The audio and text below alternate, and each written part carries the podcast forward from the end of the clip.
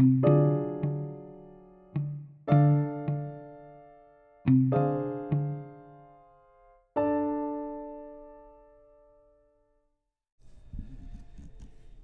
1909, Peter, un chimpancé muy sofisticado, asombró a Filadelfia con una increíble demostración.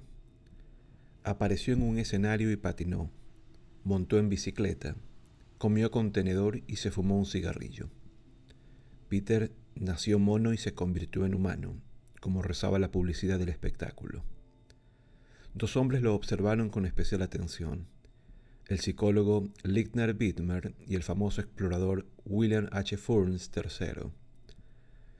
Wittmer, que recientemente había abierto una clínica psicológica para ayudar a niños con problemas, incluidos los del habla y el lenguaje, se preguntó si sería posible enseñar a hablar a un simio tan inteligente como Peter.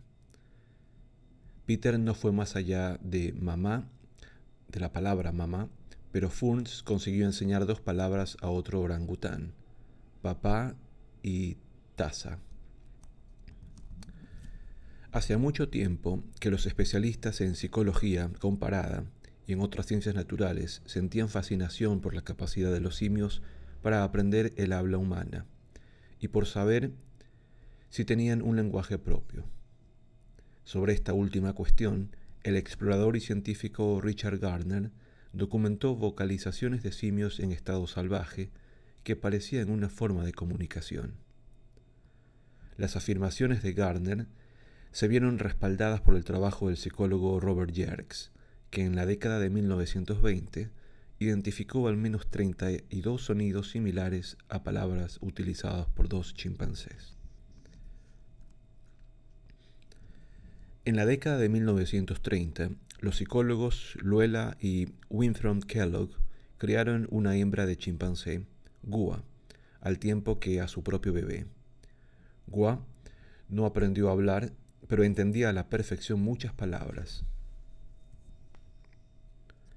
Veinte años más tarde, los psicólogos Kate y Catherine Jage criaron a otra chimpancé, Vicky, que vivió siete años y aprendió a decir mamá, papá y taza.